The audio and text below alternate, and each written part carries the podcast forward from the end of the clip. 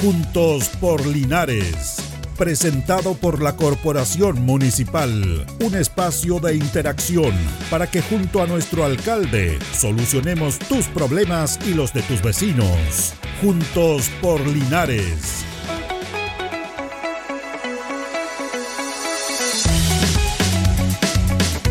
Buenos días, gusto saludarlos juntos por Linares en esta emisión de día miércoles 9 de junio a través de Radio Ancoa 95.7. Estamos con ustedes junto a don Carlos Agurto ahí en la coordinación. Vamos compartiendo temas inherentes al trabajo de la administración municipal.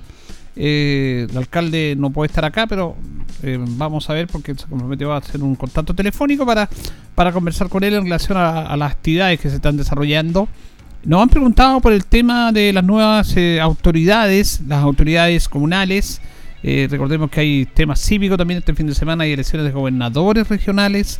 Eh, esto es importante darlo a conocer, que va a cambiar un poco todo este aspecto. Pero ¿cuándo asumen los alcaldes y concejales electos?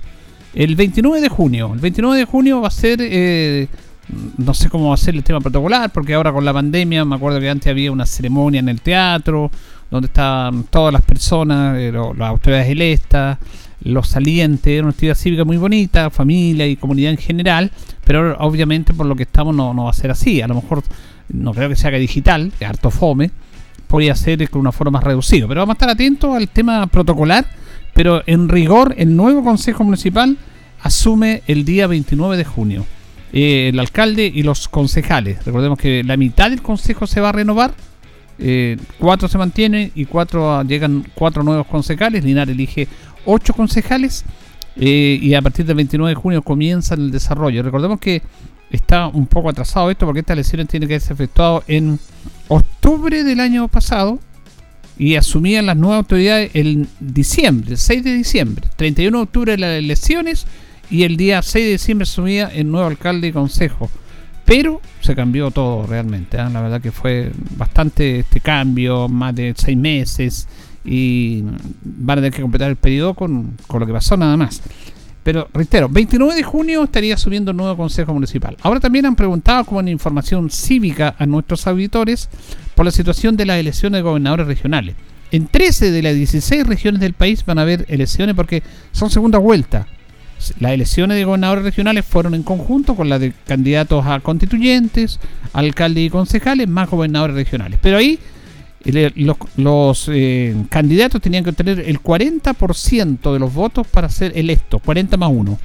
Como acá en la región del Maule no se llegó al 40%, tiene una segunda vuelta entre los dos eh, candidatos más votados. Solamente en tres regiones se consiguió la primera mayoría en primera vuelta. Por lo tanto, en 13 regiones van a haber segunda vuelta para elegir a los gobernadores regionales.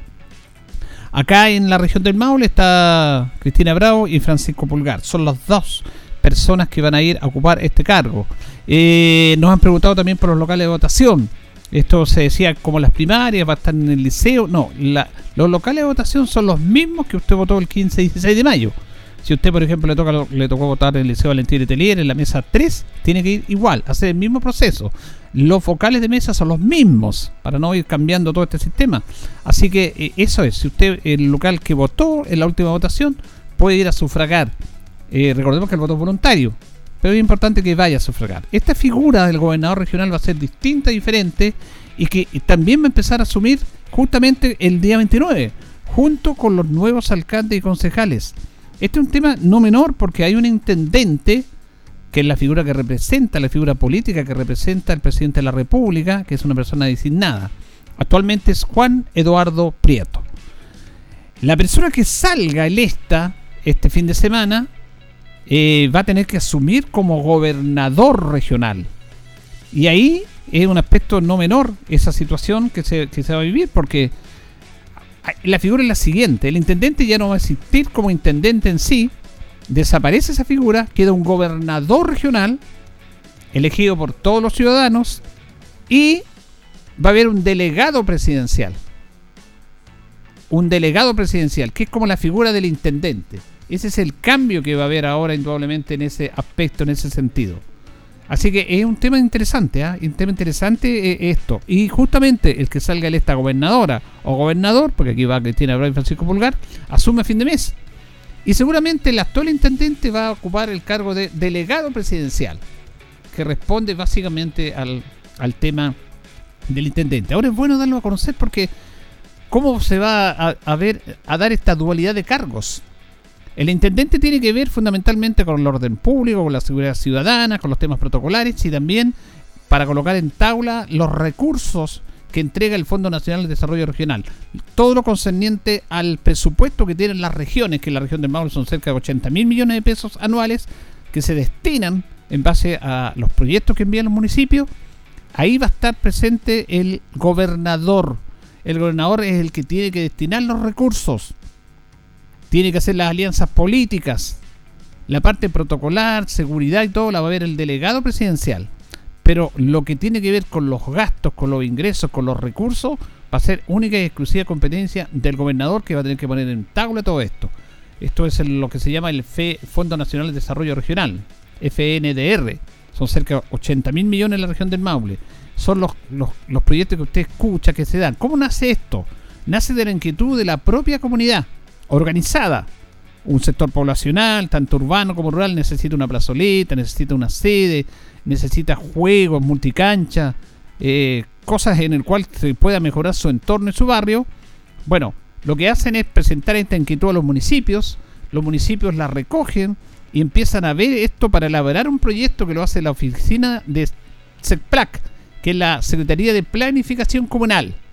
Ellos, los profesionales de la CEPLAC que van a una determinada junta de vecinos, de, de determinado sector, si necesitan puente, póngale una sede, bueno, necesitamos una sede. Entonces, lo que hace el municipio a través de la oficina CEPLAC es elaborar el proyecto y cuantificar el proyecto. ¿Cuánto cuesta construir una sede? Y no lo hacen al voleo. Lo hacen en determinada cantidad de cemento, de fierro, de madera, de los, de todo. Entonces van cuantificando ese proyecto con todos los elementos para construir una sede y sale, por ejemplo, 20 y envían el proyecto a la, a, la CEPLAC regional.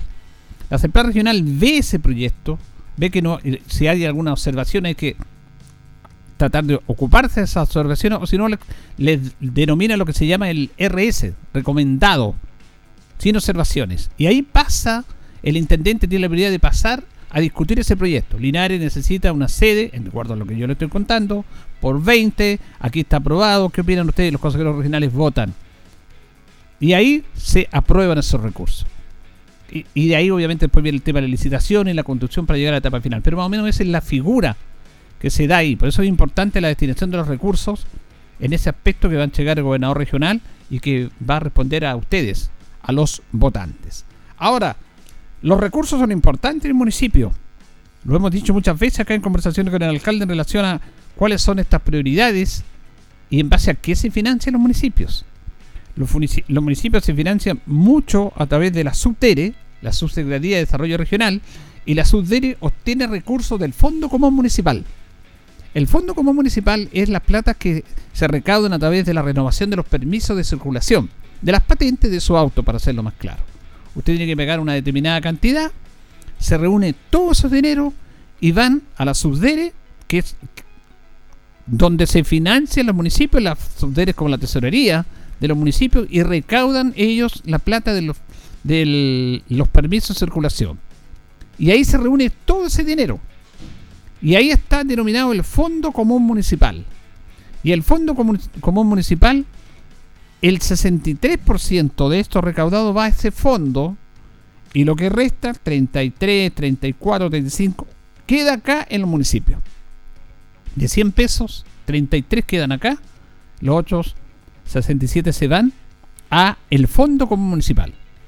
Y después se reintegran esos dineros, se otorgan esos dineros a los municipios, de acuerdo a una tabla, porque hay municipalidades que otorgan más dinero, como por ejemplo Vitacura, Providencia, Las Condes, Lobarnechea, Viña del Mar, que son las municipalidades más ricas en el sentido que recaudan más dinero por la renovación de los permisos de circulación y ellos aportan más al Fondo Común Municipal. Así se financian esto. Y estuvo hace una semana o dos semanas atrás acá Carlos Rosas. Carlos Rosas es el subsecretario de Desarrollo Regional en el Maule, que justamente anunció la entrega de recursos al municipio a través de esta figura que yo le he estado eh, planteando. Vamos a escuchar justamente al subdirector regional Carlos Rosa sobre ese aporte al municipio de Linares. Estamos muy contentos, ¿cierto?, como gobierno de venir a hacer esta entrega a la provincia de Linares. Hoy día tuvimos la ocasión de entregar tres cosas muy importantes. Una específicamente a la comuna de Linares, que fueron los tres proyectos que nuestra subsecretaría financió. Son casi 180 millones de pesos para ir en mejoramiento tanto de la carpeta del gimnasio, ¿cierto? Que está anexo al gimnasio acá, la, mejoramiento de las veredas en el sector de la población 18 de septiembre y también eh, un sector que, como bien lo dijo el alcalde, sector Las Cameles, que era un sector esperado, ¿cierto? Vamos a realizar y construir una, una plaza con una multicancha en dicho sector. Pero adicionalmente a eso, eh, trajimos muy buenas noticias a nivel regional. Hoy día, eh, el día lunes, se depositaron el Fondo Común Municipal, que para nuestra región fueron 18.500 millones de pesos, que se distribuyeron en las 30 comunas, así que estamos muy contentos de haber aportado como subdere, ¿cierto?, esta importante asignación de recursos. Y adicionalmente a ello, el día de hoy se está dando a conocer el Fondo Solidario 3, que es el bono COVID, que también son más de 3.000 millones de pesos que nuestra subsecretaría otorga, ¿cierto?, a las 30 comunas, para ir en ayuda de todas las vecinas y vecinos que lo han pasado tan mal producto de esta pandemia. Así que estamos muy contentos como gobierno, es un compromiso que hizo el presidente en conjunto con nuestra subsecretaria y la Asociación de, de Alcaldes, así que muy contentos de poder entregar esta suma importante de recursos para ayudar a todas nuestras vecinas y vecinos de la región del Maule. En ese mismo sentido, vamos a escuchar al alcalde Mario Mesa, que justamente agradece estos aportes que vienen de la Subdere.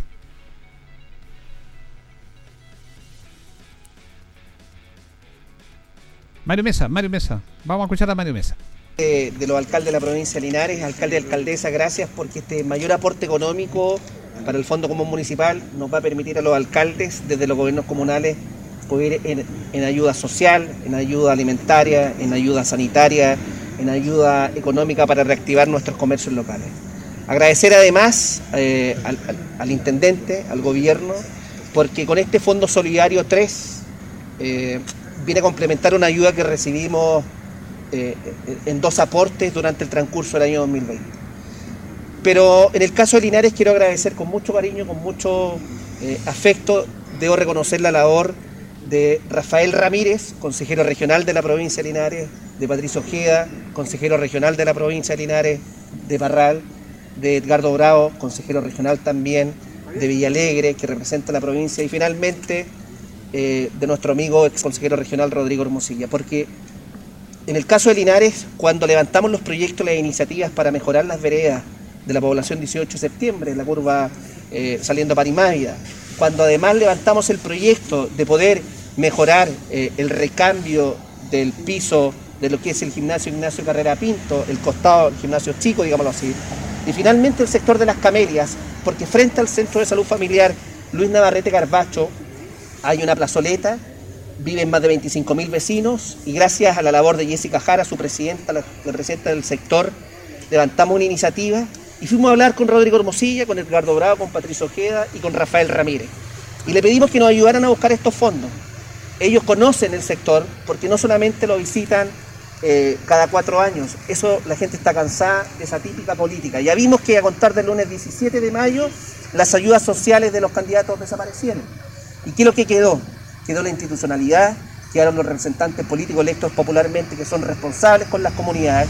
Y Rodrigo Hermosilla, Rafael Ramírez, Patricio Ojeda y Edgardo Bravo han visitado el sector del Nuevo Amanecer, han conversado con la presidenta Jessica Jara, conversamos con ellos, nos ayudaron a levantar estos proyectos. Entonces mi agradecimiento es para ellos, es para el gobierno, porque estos fondos vienen a, fortalecer el trabajo que hemos hecho no solamente con ocasión de la pandemia hace mucho tiempo, pero recuperar espacios públicos es tan importante, particularmente para un sector donde viven 25.000 vecinos y donde muchas veces los jóvenes buscan espacios públicos en las plazoletas, no los encuentran. Y creo que con esto recuperamos los espacios públicos y hacemos un trabajo mancomunado, el gobierno, los municipios y los representantes electos populares.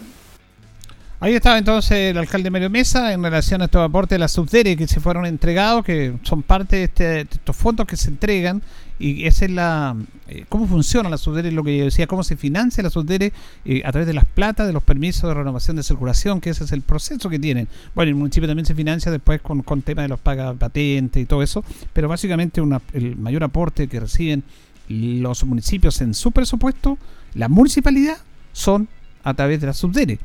Porque el municipio también tiene servicios traspasados, lo hemos dicho muchas veces, que es educación y salud. En educación se financian los municipios con eh, el aporte, obviamente, de una subvención por alumno. Por cada alumno, el ministerio le paga un dinero a los municipios. Y la salud se financia en lo que determina el per cápita.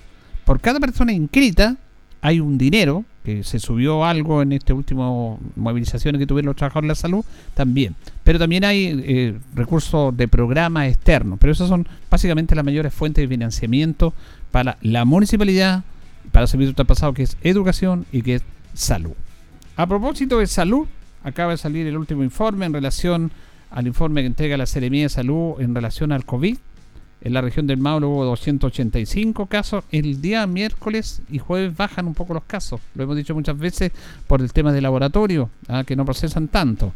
Talca tiene 45 casos, Curicó 43, Linares 31. Ayer Linares tuvo 49. Eh, casos activos, Linares tenía 264 ayer, hoy día tiene 260. Eh, Talca tiene 557, Curicó 345 y Linares tiene 260. Parral, que está muy alto en casos activos, 164. Longaví tiene 106, San Javier 102, de lo que concierne a nuestra provincia, las diferentes comunas. 94%, 94% ocupadas, todo lo concerniente a las residencias sanitarias. Vamos a escuchar una nota con la Seremi de Salud Marlene Durán para entrar en este tema del COVID, porque se está vacunando con eh, Sinovac, con Pfizer, está la AstraZeneca, que ha tenido algún inconveniente porque se ha suspendido. La AstraZeneca solamente se inocula a los hombres. Ahora, se suspendió la vacunación por prevención de la AstraZeneca a los hombres menores de 45, pero a los mayores de 45 se está vacunando con AstraZeneca. Y también se ha incorporado en algunas comunas de la región del Maule la denominada vacuna Cancino, que es una sola dosis. Hay algunos inconvenientes con esa vacuna. Ahora, la vacuna Cancino en la región del Maule no está siendo inoculada ni en Constitución, ni en Curicó, ni en Talca, ni en Linares, que son las comunas que tienen mayor cantidad de habitantes. ¿Por qué? Lo da a conocer la Ceremi Marlene Durán. Que la estrategia de enviar vacunas Cancino a comunas con mayor dispersión geográfica y mayor ruralidad es precisamente por la dificultad que tienen los equipos de salud y también estas personas de acudir a centros de salud a vacunarse. Y para facilitar este proceso es que se les dio prioridad, eh, sobre todo a las comunas con mayor ruralidad, eh, de que administren la vacuna Cancino que solamente requiere de una dosis. Bien, ahí teníamos entonces a Marlene Durán. Eso es especial porque la vacuna Cancino es una sola dosis, no son dos dosis. Algunos especialistas dicen, yo no, soy especialista, solamente trato de replicar lo que ellos dicen, que algunas personas han tenido algún inconveniente porque es una sola dosis es más potente. Pero acá en Linares, en Talca, en Curicó y en Constitución no se está aplicando la, vacuna Cancino. Sí se está aplicando en Linares la AstraZeneca. Vamos a ir con Carla Carrasco sin número, Carlito, la que no tiene número, porque justamente también eh, se suspendió la vacunación con AstraZeneca a las personas, a los hombres menores de 45 años. Reitero que la AstraZeneca solamente se inocula en hombres. Pero hombres mayores de 45 se sigue vacunando, pero menores de, de 45 no. De todas maneras, cómo ha sido el proceso, cuántas dosis se han aplicado acá en la comuna de Linares, lo va a conocer la coordinadora del sistema de vacunación de nuestro departamento de salud, la enfermera Carla Carrasco. Nosotros ya llevamos aproximadamente 3.000 vacunas administradas en la comuna, que son bastantes. Nosotros ya estábamos iniciando con el calendario con la segunda dosis de la vacuna AstraZeneca, lo cual con esta noticia igual fue un poco eh, golpeadora para la comuna porque, eh, como le decía ya, son 3.000 dosis administradas.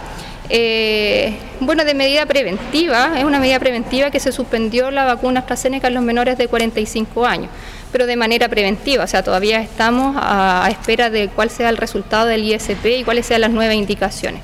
En los mayores de 45, de 45 años, hombres, nosotros continuamos administrando la vacuna AstraZeneca, que es la indicación ministerial, y las segundas dosis también la estamos colocando según el calendario, según el, carnet de vacunación y la fecha en que nosotros hayamos indicado esta vacuna.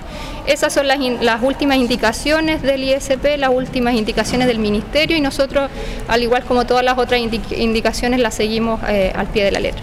Ahora, dentro de la, usted me dice 3.000 dosis, son bastantes. Son bastantes. ¿No han habido inconvenientes las personas que han colocado? Nosotros como comuna no hemos notificado ningún efecto adverso atribuido a esta vacuna, más que las que son efectos eh, esperados, que son to- todos estos malestar general, las cosas que uno espera posterior a cualquier administración de vacuna. El dolor de cabeza, la fiebre, que esto es normal y esperado hasta 48 horas. Y son esas la- las condiciones que hemos presentado durante este tiempo que llevamos administrando la vacuna AstraZeneca. Nada grave, nada que haya sido notificado como un efecto adverso. Pero los mayores de 45 se siguen oculando con la AstraZeneca. Mayores de 45 años se siguen vacunando con la vacuna AstraZeneca, hombres. Esta vacuna viene dirigida a los hombres. Por lo tanto, en este momento nosotros contamos con AstraZeneca para hombres mayores de 45 años y todos aquellos hombres que les corresponda su segunda dosis, independiente de la edad. Bien, así bastante clara y explícita entonces la coordinadora de proceso de vacunación, ella es la, la coordinadora, la que manda todo, la que tiene todos estos temas interesantes, y hablaba de la AstraZeneca. Eh, se, están, se han inoculado acá más de 3.000 personas, 3.000 dosis con AstraZeneca, y de acuerdo a todo el seguimiento, al proceso, al protocolo que tiene el departamento, como lo decía Carla Carrasco, no han habido inconvenientes, no ha, no ha habido ninguna de estas 3.000 personas que se han vacunado ya con la AstraZeneca que hayan tenido inconvenientes, fuera de alguna que otra persona que tiene los efectos propios de una vacuna. Y eso es importante destacarlo, es un tema de prevención. Pero hombres mayores de 45 se siguen vacunando. Lo que se suspendió hasta el momento por prevención es hombres menores de 45 años. Paralelamente a la vacunación del COVID, que está concentrado en el gimnasio Ignacio Carrera Pinto, al costado lateral, en el gimnasio lateral del Carrera Pinto, donde se juega básicamente el gimnasio del voleibol, se está vacunando todavía contra la influenza. Eh, 73% ya llevan el proceso de vacunación contra la influenza. Carla Carrasco también nos da a conocer y nos cuenta cómo ha sido el proceso de vacunación contra la influenza en nuestra comuna. Pero entendemos que es porque todos estamos, eh, eh, todavía hay gente que no, no- no ha culminado su calendario de COVID, por lo tanto todavía estamos a tiempo de que se acerquen a nuestro punto de vacunación de influenza. Eh, a grandes rasgos le comento que llevamos un 72%, 72-73% de cobertura de esta campaña, lo cual tampoco es malo, pero igual es importante que reforzar a la gente, invitarlas a vacunarse, eh, la vacuna viene dirigida a la población crónica, a las embarazadas, a los niños, por lo tanto todos aquellos que no se han acercado a nuestro punto de vacunación pueden hacerlo aún, ya que todavía está abierto. En relación a los niños, nosotros hicimos en los colegios eh, en la vacunación, pero si no, se han- si no fueron, si no acudieron por X motivo al colegio en la fecha que se indicó, pueden acercarse a su al vacunatorio de su CESFAM o al CESFAM más cercano. Sí. Eh, Más o menos, ¿hasta cuánto es el tiempo que se dan ustedes de la, para la vacunación contra la influenza? Influenza, nosotros ya estamos terminando el calendario, de hecho ahora estamos como haciendo los rescates, vacunando a la gente a, a los que no se han acercado y esperando el calendario, que terminen su calendario de COVID, por eso igual estamos un poco más atrasados. Pero ya como eh, eh, siempre la fecha es junio, a mediados de junio, así que ya estamos terminando el calendario de vacunación influenza. Bueno, es claro, eh, como dice usted, ha sido problemático esto del COVID porque la- la- eh, en los años normales estaban cumpliendo la Claro, en los años normales influenza ya lo teníamos casi ya listo, pero Claro. ahora igual estamos, mucha gente que no se había vacunado con COVID está recién completando su esquema y una vez terminado el esquema de COVID eh, pasan a influenza. Y además que hemos visto que ha funcionado bien el lugar, el espacio que ustedes han acomodado acá. ¿ah? El lugar sí ha sido bastante favorable, la verdad es que creímos que se nos podía haber hecho chico en un momento, pero la verdad es que como ha sido todo paulatino, eh, no nos hemos visto congestionado, ha sido bastante cómodo para la gente y ha funcionado bastante bien. Usted en este momento ve que, que ha sido hasta expedito, es fluida la atención y tenemos equipo dispuesto desde las 9 de la mañana hasta las 3, 3 y media de la tarde con horario continuado. Así es, es interesante ahí este planteamiento porque están en un 73% del público objetivo de vacunar contra la influenza y decía justamente ella de que en tiempos normales, sin COVID, ya habrían tenido la meta lista. Pero claro, lo que pasa es que ahora hay algunas personas que tienen que vacunarse contra la influenza una vez que se hayan eh, vacunado en sus dos dosis en lo concerniente al COVID. Es por eso que se ha retrasado un poco este proceso, pero va bien, de acuerdo a todo el tema, la emergencia, el COVID, un 73% me parece positivo. Además, eh, nosotros hemos estado en terreno, esta nota, esta nota la hice justamente ahí en este gimnasio, ahí lo instalamos hay poca gente, es fluido, no, no hay aglomeraciones, porque algunas personas tienen miedo a las aglomeraciones, como ven por televisión, estas vacunaciones en Santiago que emiten los noticieros de la televisión, pero acá en Linares no, acá en Linares es todo fluido, tanto el local de Carrera Pinto como la influenza. Es todo fluido, no hay inconveniente, el proceso no dura más de 2-3 minutos, la inoculación no dura nada, ahí le piden su carnet, se identifican y pasan a la, vacunación. Tiene que tener las dos vacunas contra el COVID sí ya eh, colocadas. Eh, por eso que se ha alargado un poco el proceso, pero van de buena manera. Recordemos que eh, la vacunación contra el COVID comenzó en Liceo Valentín Letelier, Liceo Instituto Politécnico, Comercial, pero ahora solamente hay un solo eh, local de vacunación que es el Ignacio Carrera Pinto, que es amplio, cómodo y ha estado funcionando de la mejor manera. Y se sigue haciendo el llamado fundamentalmente a la población más joven, menores de 30 años, a vacunarse, porque hay algunos rezagados, pero Linares tiene un buen, un buen porcentaje de vacunación tanto en el COVID como en la influenza. Pero igual hay que seguir haciendo estos trámites. Bien, quisimos informar de este aspecto de recursos, de cómo funcionan estos recursos y de el tema sanitario que nos preocupa para estar eh, informando a nuestros auditores. Nos vamos, nos despedimos, le agradecemos sintonía junto a don Carlos Agurto ahí en la coordinación. Que estén bien.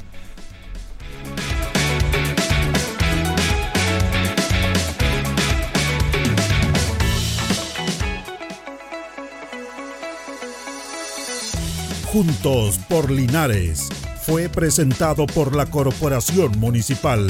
Tú nos impulsas.